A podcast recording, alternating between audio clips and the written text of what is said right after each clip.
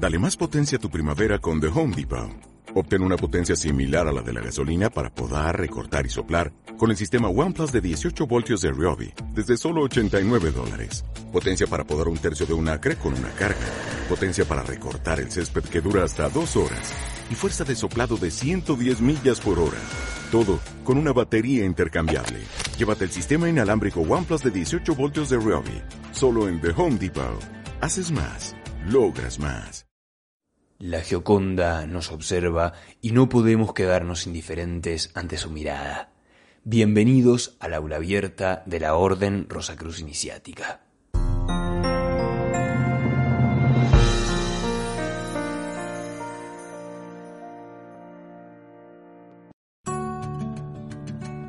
Desde una perspectiva iniciática, la Gioconda es una guardiana y perfectamente podría equipararse con la sacerdotisa o papisa del tarot, que siempre se representa en la entrada del templo iniciático del rey Salomón, entre las columnas Jachín y Boaz.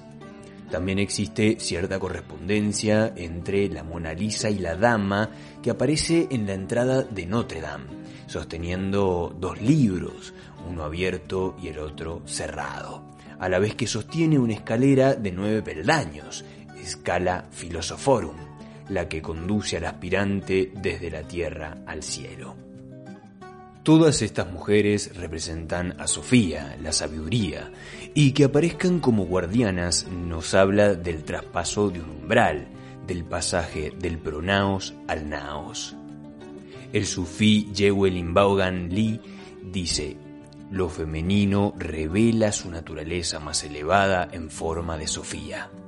Sofía porta la sabiduría profunda del alma y nos permite ver a través de los velos de la ilusión y percibir la verdadera belleza que se esconde detrás. Nos permite contemplar la faz secreta de la creación. Ella nos conecta con nuestra naturaleza divina y de este modo nos permite percibir el sentido oculto en todas las cosas. En toda la creación existe un mensaje oculto que nos recuerda nuestro hogar verdadero, ya que todo, cada hoja y cada piedra, entona el canto de su creador. A través de sus oídos podemos percibir ese cántico sublime, a través de sus ojos ver su faz reflejada en cada cielo y en cada calle. Su mayor sabiduría consiste en cómo nos llama hacia el más allá. En su más elevada emanación es la Sofía Divina, el aspecto femenino del yo superior. Hasta aquí la cita. Para los cristianos ortodoxos, Sofía aparece como Santa Sofía, madre de tres hijas, Pistis, la fe, Elpis, enseñanza, y Ágape, claridad o amor. Y en líneas generales siempre está relacionada al aspecto femenino de la divinidad, al tercer logos, identificada también con el Espíritu Santo, el anima mundi e incluso con la divina Madre Universal. El genio Alberto Durero, en su alegoría de la filosofía, representó a la divina Sofía acompañada con este texto. Sofía me llaman los griegos, sapientia los romanos, los egipcios y los caldeos me inventaron, los griegos me escribieron, los romanos me transmitieron, los germanos me ampliaron. Y en la parte inferior de la imagen agrega, lo que tiene el cielo y la tierra, el aire y el agua, lo que hay en las cosas humanas y lo que el Dios ígneo hace en todo el orbe, yo, la filosofía lo llevo todo en mi pecho. El simbolismo relacionado directa o indirectamente a Sofía es amplísimo y aparece de muchas formas, pero siempre aparece asociado a la expresión más elevada del arquetipo femenino. Carl Gustav Jung, por ejemplo, habló de Sofía como el cuarto estadio de desarrollo del ánima, en un proceso que comienza en la Eva terrenal y culmina con la María celeste. En la alquimia, Sofía podía aparecer de tez oscura, remitiéndonos inexorablemente a las vírgenes negras del cristianismo. En el tratado del Aurora Consurgens puede leerse, Dirigíos a mí desde el fondo de vuestro corazón, y no me rehuséis por ser negra y oscura. El sol me ha bronceado y los abismos han tapado mi rostro. Por supuesto, la piel negrísima de Sofía se explica por haberse bronceado con el sol, con la fuente máxima de luz, vida y amor, calor. Y si hablamos de morenas, no podemos olvidarnos de la amada del Cantar de los Cantares, que dice en uno de los pasajes de esa obra. Soy morena pero preciosa, oh hijas de Jerusalén, como las tiendas de Cedar, como las cortinas de Salomón. No se fijen en que soy morena, porque el sol me ha quemado. Cantar de los Cantares, capítulo 1, versículo del 5 al 6. En la línea de pensamiento martinista encontramos a Sofía como la esposa celeste del hombre original, del Adán primordial, pero se dice que con la caída el vínculo entre los esposos se terminó rompiendo, ante lo cual Jacob Bohem proponía en sus obras una sofiología, una forma de volver a contraer nupcias con Sofía, lo que significa la recuperación de nuestro estado original, adámico, a través de un mediador, el Cristo. Pero antes de volver con las ideas martinistas acerca de Sofía, quiero volver a la Gioconda y analizarla en este contexto. Si observamos con detenimiento la pintura, apreciaremos que la dama aparece en el medio, dividiendo en dos partes el paisaje, donde se muestran sendos caminos, uno a la derecha y otro a la izquierda. Uno de los senderos es espiralado, sinuoso y nos conduce a un lago, mientras que el otro es más directo, tiene un puente y se interna en un discreto bosquecillo entre los riscos. En este sentido, el historiador Harvey Rackling comenta, el fondo de la Mona Lisa no constituye un mero acompañamiento visual para la protagonista, antes bien puede considerarse una parte de la esencia misma del retrato, puesto que podemos interpretar, sin temor a equivocarnos, que posee un significado simbólico. Hasta aquí la cita. Esto es absolutamente cierto. Existe en esta obra un sentido simbólico, donde se habla de dos posibilidades, dos caminos. Esta necesidad de elegir entre dos caminos aparece en todas las tradiciones y en diferentes etapas del camino. Al principio del camino el aspirante debe elegir entre la zona de confort o la zona de aventuras. Sin embargo, esta no es la única disyuntiva del largo camino a casa. En este caso, frente a la dama misteriosa pintada por Leonardo, los dos caminos se refieren a las dos vías de la alquimia la vía seca y la vía húmeda, dos símbolos universales que el genio de Leonardo da Vinci no podía ignorar, fuese o no fuese alquimista. ¿Por qué?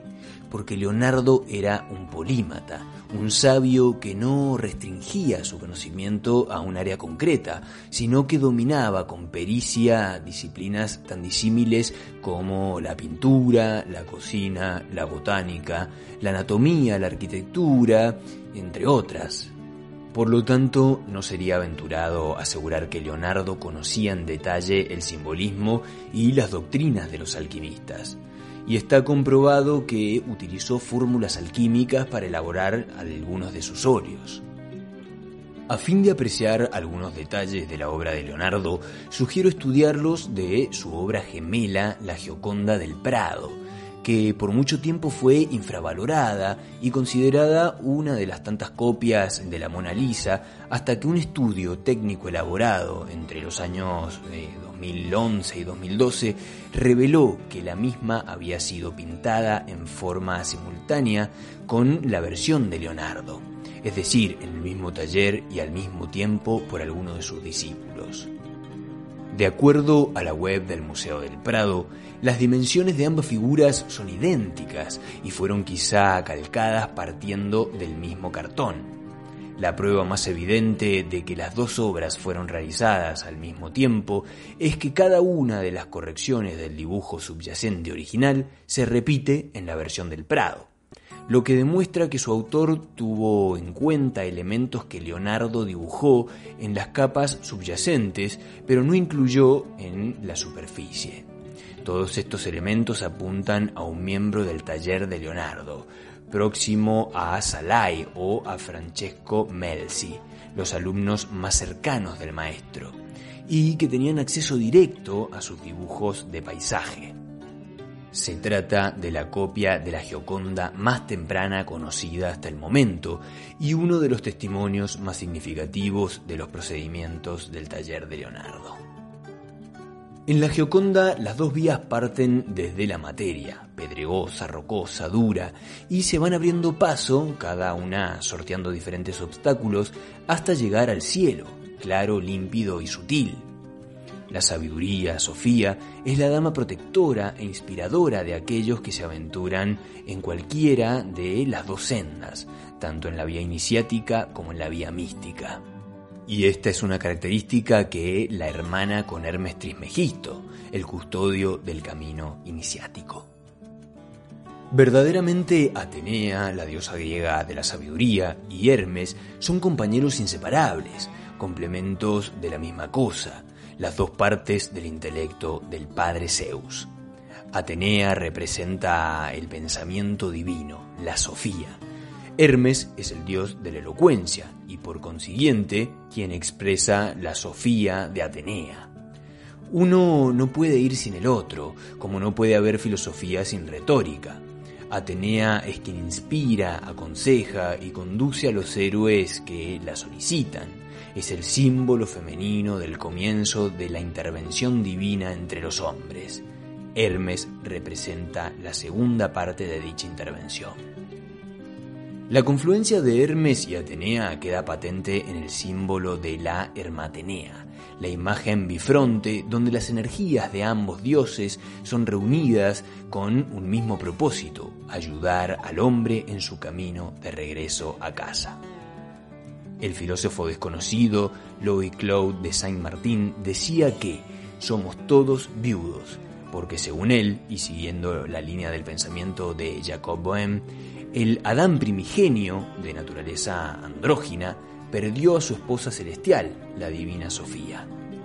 Una consecuencia de esta separación fue la pérdida de la androginia primitiva y la división del ser humano en dos sexos, hombre y mujer. Siendo así, tanto hombres como mujeres se sienten incompletos y buscan la parte que les falta, tal como explica Platón en el banquete. Cada uno de nosotros es por tanto una mitad, símbolo de hombre, al haber quedado seccionados como los lenguados en dos de uno que éramos. Por eso busca continuamente cada uno su propia mitad. De este modo puede entenderse la afirmación martinista de que somos todos viudos, por lo tanto nuestra tarea es volver a enamorarnos, convertirnos en filaleteos, amantes de Sofía, y finalmente unirnos con ella en segundas nupcias. En un coloquio iniciático para superiores incógnitos de la orden martinista hay un diálogo muy sustancioso. Dice el maestro, ¿Cuál es la tarea esencial del hombre? Responde el iniciado. Su tarea esencial consiste en realizar nuevamente el matrimonio, es decir, en unir la parte material de su ser a su parte espiritual, las cuales corresponden a las dos columnas de su propio templo. Maestro, ¿cómo puede el hombre realizar su matrimonio nuevamente? Iniciado, uniendo su alma a la Sofía, su esposa celeste. Gracias por acompañarme en esta aula abierta. A todos los interesados en estos temas los invito a suscribirse al canal y activar la campanita para recibir notificaciones. Y si quieren profundizar en todo esto y pasar a la acción, es decir, integrar este conocimiento en la vida cotidiana, los invito a integrarse como estudiantes en nuestra Orden Rosacruz Iniciática en www www.rosacruziniciática.org. Y ahora les mando mis mejores deseos de paz profunda. Gracias.